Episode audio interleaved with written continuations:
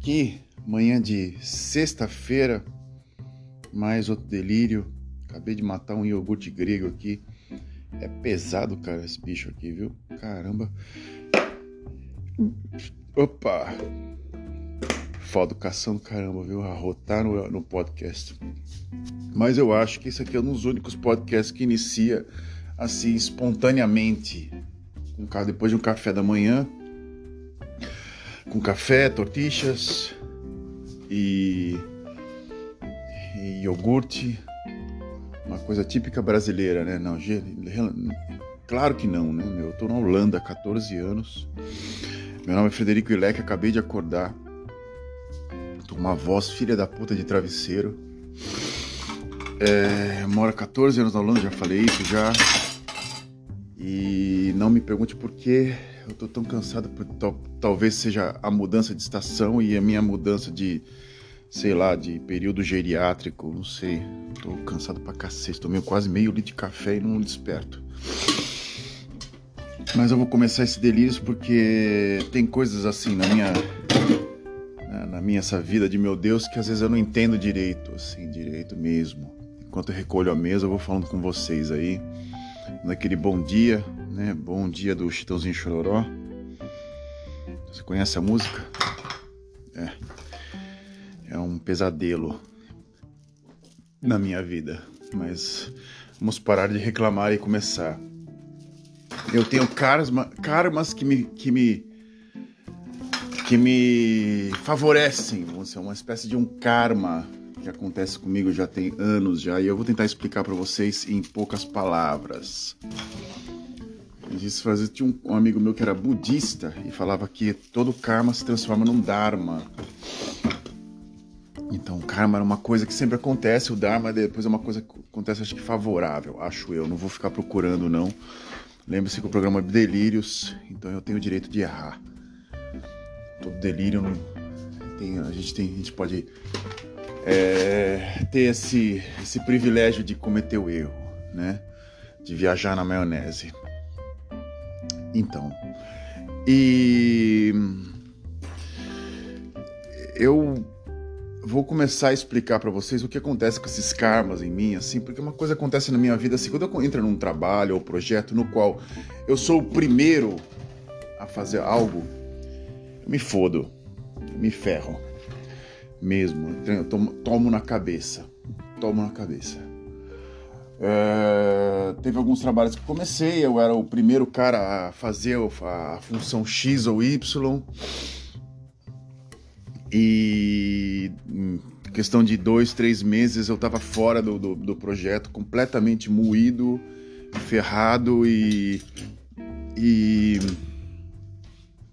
desacreditado de qualquer coisa. Aconteceu isso numa empresa chamada Rossi, em São José do Rio Preto, no qual o cara queria implementar uma, uma parte de vendas de alarmes. Ou, na, na época, isso foi em, em 98, 97 para 98.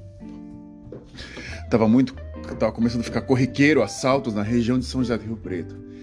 Em vez de investir em infraestrutura, o Estado investir em infraestrutura em melhor polícia, em melhor educação, o cara começou a querer investir em alarmes, alarmes para casas e câmeras de segurança.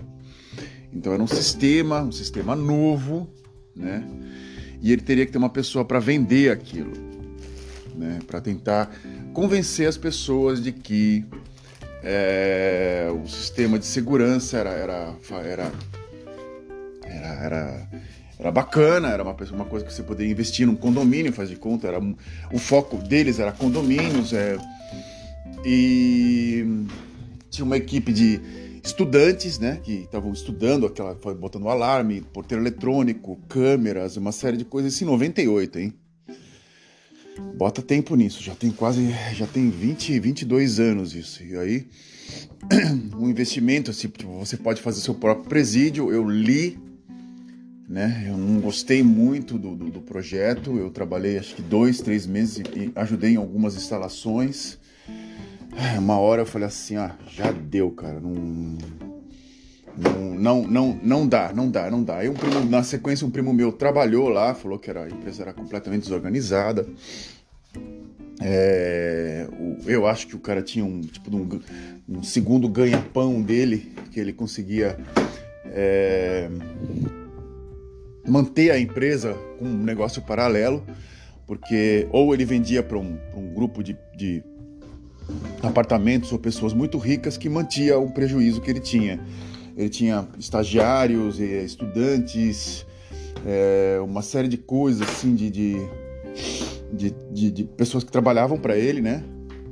E aí eu trabalhei acho que durante nem três meses, por poucas, por, muito pouco tempo eu trabalhei para ele, para esse senhor, que o nome dele, o sobrenome dele era Rossi, né? Era, e aí eu fui embora, foi um dos meus últimos trabalhos na região de São José do Rio Preto, né? Onde eu, onde eu morei durante um bom tempo, oito anos mais ou menos. E, bem, aí eu fui para para Santos, né, onde eu morei durante outro bom tempo, né? E lá eu comecei a, a implementar outra carreira, a carreira de, entre aspas de é, uma espécie de, de, de, sei lá, estudante de engenharia. Tudo para mim era novo, tudo para mim era era era basicamente um território que eu não sabia o que fazer, né? E eu sempre me senti muito perdido nisso, mas muito perdido, muito perdido. Quando de repente eu estava numa função de secretário e estava indo muito mal e eu de repente eu fui até a parte de recursos humanos e falei assim, olha, eu vou perder meu emprego, eu tô fudido, eu vou vou me mandar embora, eu não vou voltar para Rio Preto, eu já estava em Santos, por favor, me arranje outra função. Foi quando me mandaram para a parte da, da a copiadora da, da universidade onde eu, onde eu trabalhava. E lá tinha uma pessoa muito problemática. Muito problemática, uma, uma, uma, uma mulher que só criava problema. E eles teriam que melhorar a parte de serviço da, da copiadora da universidade. Eu entrei, eu assumi a vaga da, da, da, dessa, dessa senhora, dessa, dessa pessoa, dessa, não era senhora, uma mulher, dessa mulher, eu assumi a vaga dela, eu assumi é, o, a função dela. Trabalhei durante dois anos na função. Mas, assim, tava um, um, um negócio caindo aos pedaços, aos cacarecos, eu consegui recuperar. E é esse, tipo, começou aí a minha. Esse meu karma, ou entre aspas, de pegar coisas que estão completamente fodidas, recuperar e depois elas terminam do nada. Sim elas somem, assim, elas, elas evaporam, né? É... Depois eu fui para outra função. Nessa outra função eu trabalhei também mais dois anos como, como auxiliar de, de laboratório de eletrônica e depois eu fui para outra função, auxiliar de laboratório de fotografia, que foi a mesma coisa. O, o laboratório de fotografia estava completamente abandonado, totalmente abandonado com um senhor de 72 anos administrando ele, um senhor que poderia, deveria estar aposentado, que administrou muito mal a carreira dele. Estava jogado às traças. Eu peguei o laboratório é, com um arquivo de cabeça para baixo, com alunos roubando câmeras e lentes, com tudo que você imagina do pacote completo de um caos perfeito. Esse caos eu ajeitei ele em um ano e meio de muito trabalho, de muito estresse, que me resultou num burnout, porque eu estava sozinho. Esse que também foi o lado, o ponto é, chave desse, desse, desse segundo karma que eu tive. Eu assumi um, uma, uma função essa função eu tive que me adaptar rápido. Eu achei que eu tinha me solicitado e falaram para mim: a coisa aqui não é muito fácil, não é, não é, não é o que você está imaginando que é. Aí eu falei assim, tá ok, eu assumi, nesse, nesse assumir eu consegui botar o laboratório em menos de três ou quatro meses para cima mesmo, de, um, formando até dois profissionais de fotografia, pessoas assim que seguiram a carreira, coisa que nunca acontecia no setor. É, assumir literalmente a, a, as rédeas do, do, do laboratório de fotografia, fazendo três fotógrafos é, fotojornalistas, coisa que nunca acontecia, coisa, coisa que era rara, muito rara. Da minha geração, da, do formando na faculdade, foram quatro, eu fui o quarto, né? Alex. Alex Não, Alex Alves era um, era um jogador de futebol. Alex, não me lembro do nome, sobrenome dele. Davi e Fernanda Luz. E, e Fred Casagrande. Cinco. É, cinco fotógrafos. Né? Fred Casagrande tra trabalha até hoje como fotógrafo. E eu, eu tinha contato com eles, né? O Fre Fred, Davi Ribeiro, Fernanda Luz e Alex. Brr, esqueci o nome do sobrenome dele. Esses aí, aí eu fui para outra universidade. E nessa universidade eu tive o mesmo problema quase praticamente a mesma coisa. É, eu, eu tinha me solicitado para trabalhar numa função de um trabalho de, de, um, de um curso de final de semana de fotografia e de repente eu pegaram o meu currículo, um, o reitor chamado Flávio Korn ligou para mim, o reitor, né?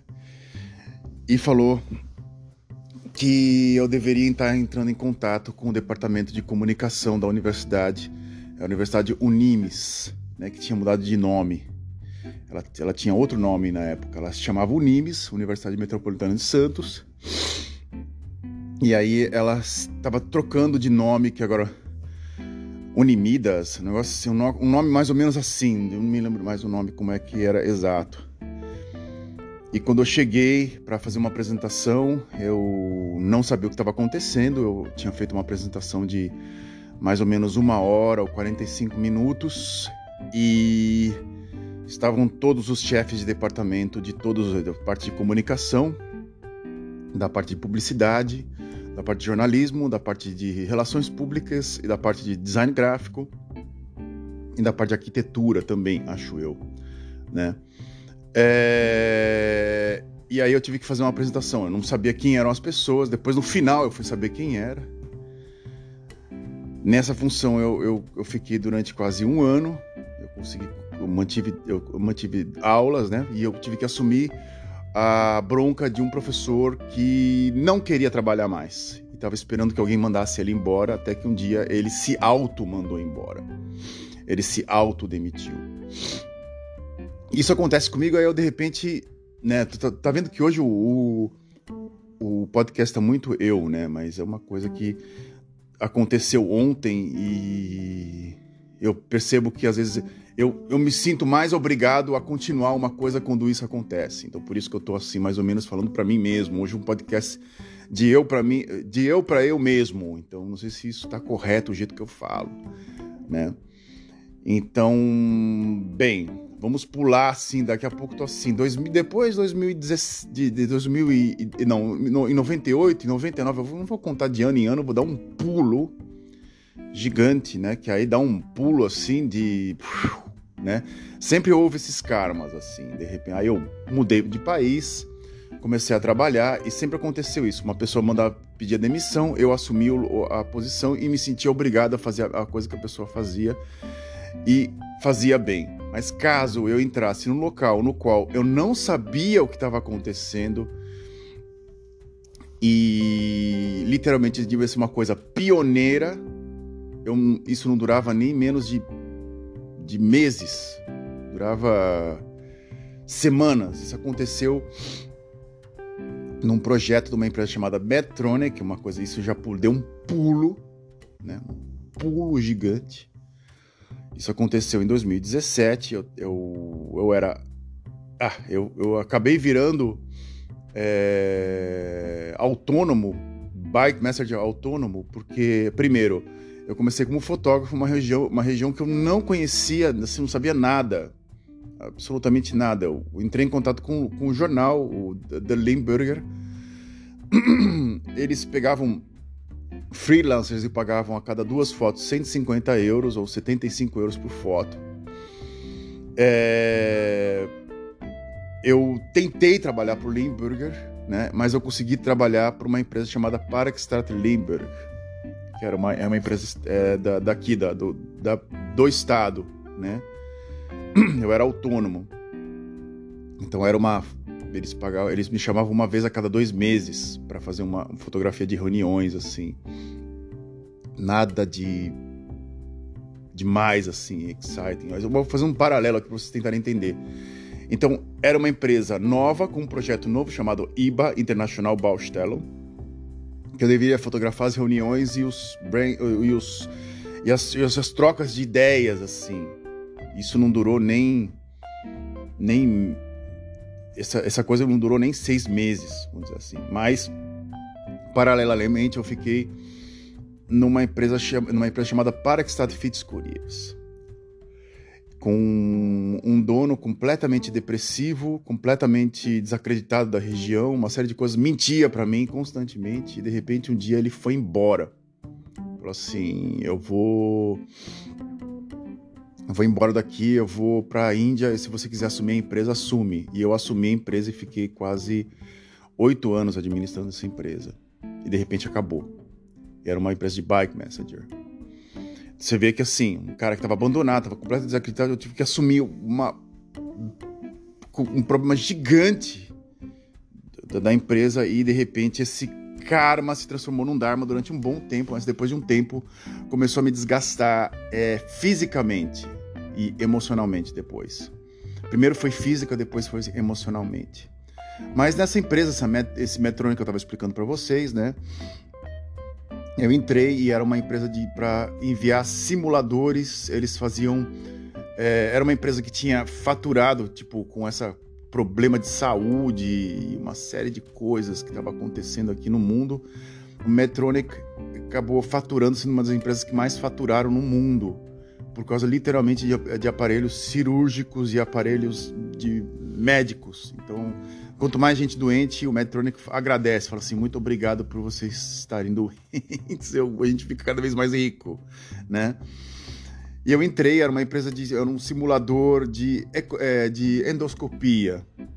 E era uma espécie de uma perna, uma veia, um, um simulador que era uma espécie de um simulava uma veia da perna e tinha que você tinha que enfiar o, uma espécie de um sensor por essa veia e eu controlava se estava tudo limpo, se estava todo o equipamento, uma série de coisas assim.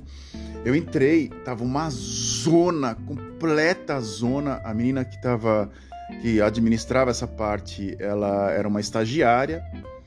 Ela tinha feito as coisas do jeito dela, do, da maneira dela porém não tinha explicado, feito estrutura nenhuma, uma zona, uma zona total. Ali eu não consegui me achar. Ali eu falei assim, meu, e a menina não tinha abandonado, ela tinha saído de licença maternidade. E eu de repente entrei num território completamente novo, numa empresa, num assunto que eu não sabia o que, que era, uma zona, uma zona.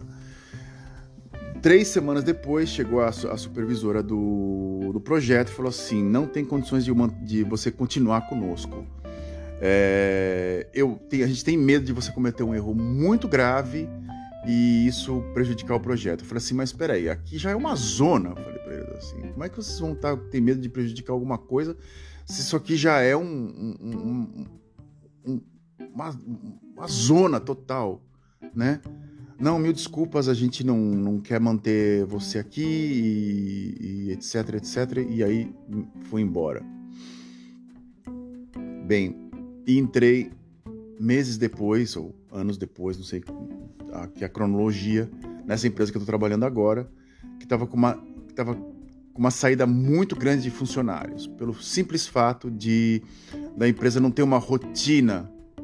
Não, da empresa ter uma rotina muito dura Aí é que tá. A empresa tem uma rotina muito dura.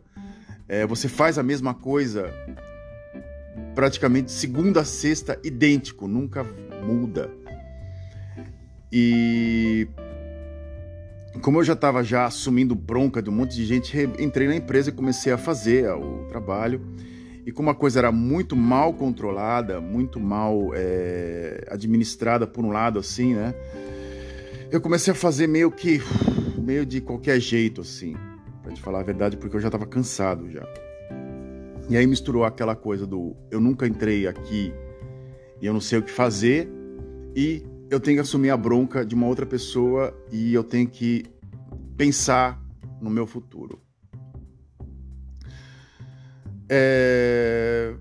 Foi dureza, os primeiros primeiro ano para te falar a verdade assim, foi muito muito duro mesmo, não foi fácil. É, porque a empresa tem sim é, outros setores, ela é uma empresa bem dinâmica, uma empresa muito dinâmica.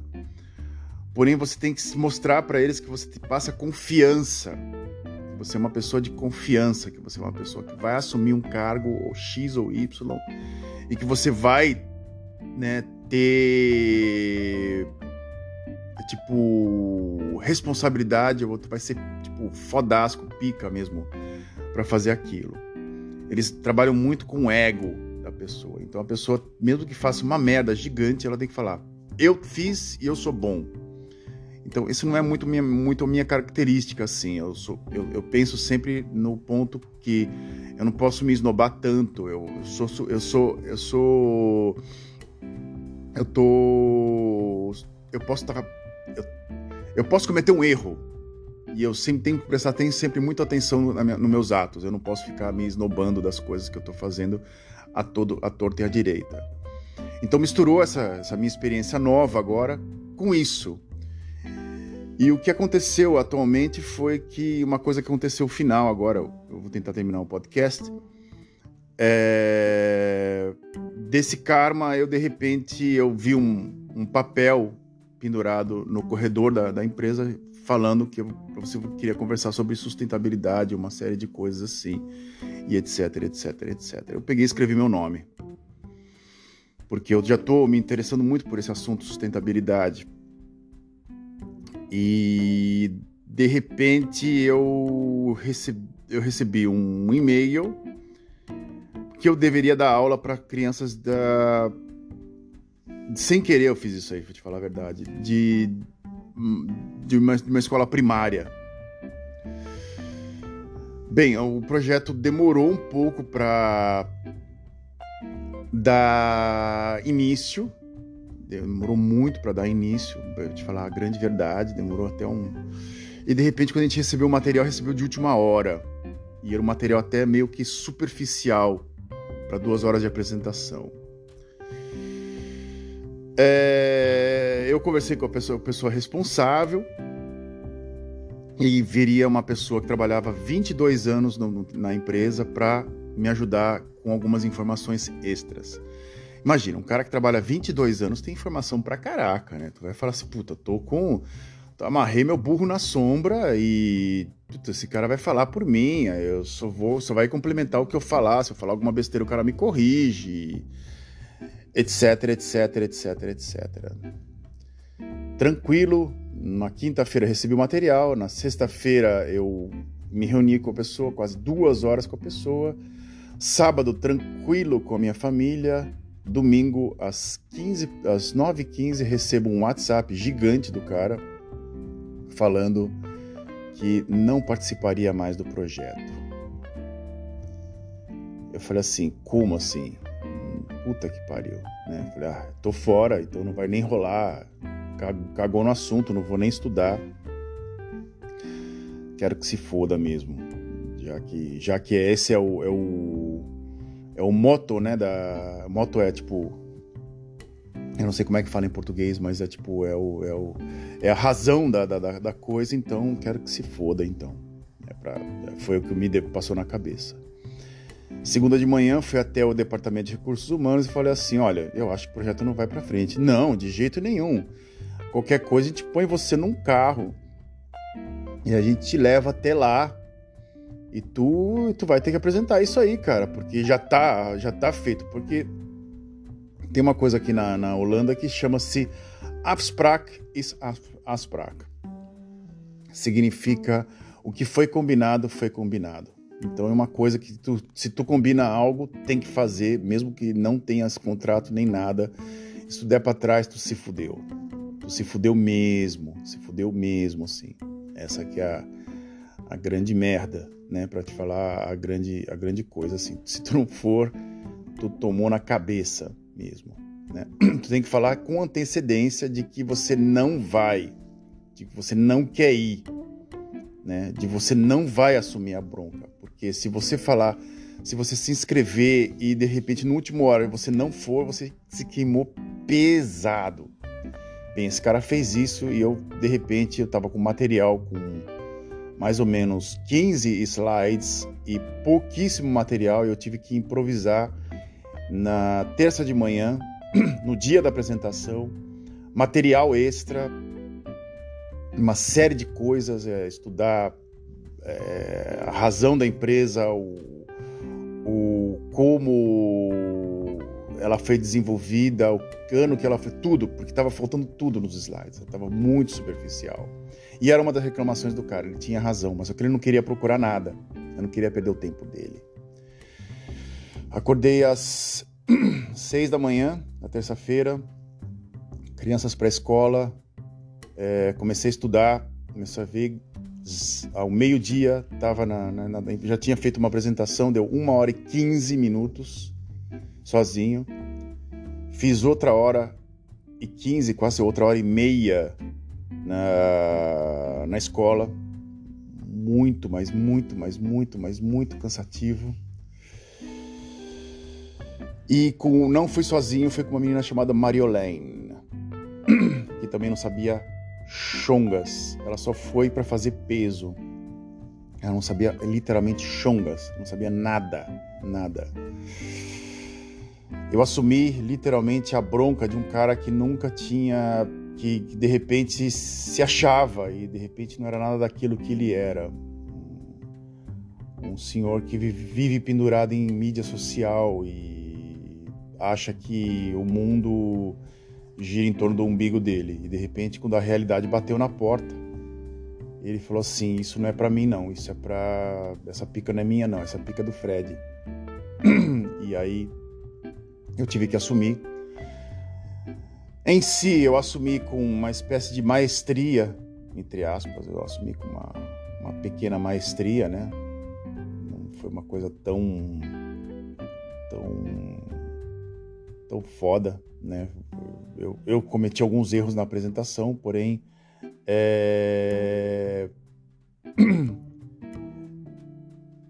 É, foi eu me dei bem porque eu voltei de novo aquele ao no, tava comentando no começo do podcast as aulas que eu dava para adolescentes na universidade eu tinha que estimular eles e no final da pergunta, eles ah, tinha uma pergunta: o que você quer ser no futuro para crianças de 10 a 12 anos? Isso é Holanda, hein? Presta atenção, isso é Holanda. E aí eu falei para eles que era o mais importante, vocês tinham que ver o que vocês conseguiam fazer, que não consumisse tanto tempo de vocês, que vocês fizessem com prazer e que isso, essa a consequência seria o dinheiro. E não o dinheiro em si, a coisa mais importante, porém a consequência do dinheiro. O dinheiro traz é a consequência de um trabalho bem feito e não apenas dinheiro, dinheiro, dinheiro, dinheiro, dinheiro. Bem, e é isso. Esse karma vai parece que vai me perseguir durante muitos e muitos e muitos e muitos e muitos anos. E eu vou ter que, toda vez que uma pessoa estiver lá abandonando o projeto, eu vou assumir e vou me dar bem. Não sei se isso vai ser sempre uma coisa, uma coisa que vai estar tá sempre acontecendo mas eu sempre tive essa sorte e azar ao mesmo tempo.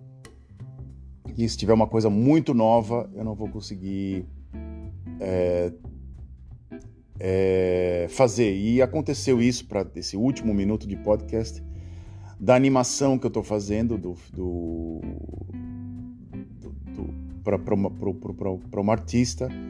Uma pessoa abandonou o projeto e eu tive que assumir esse projeto.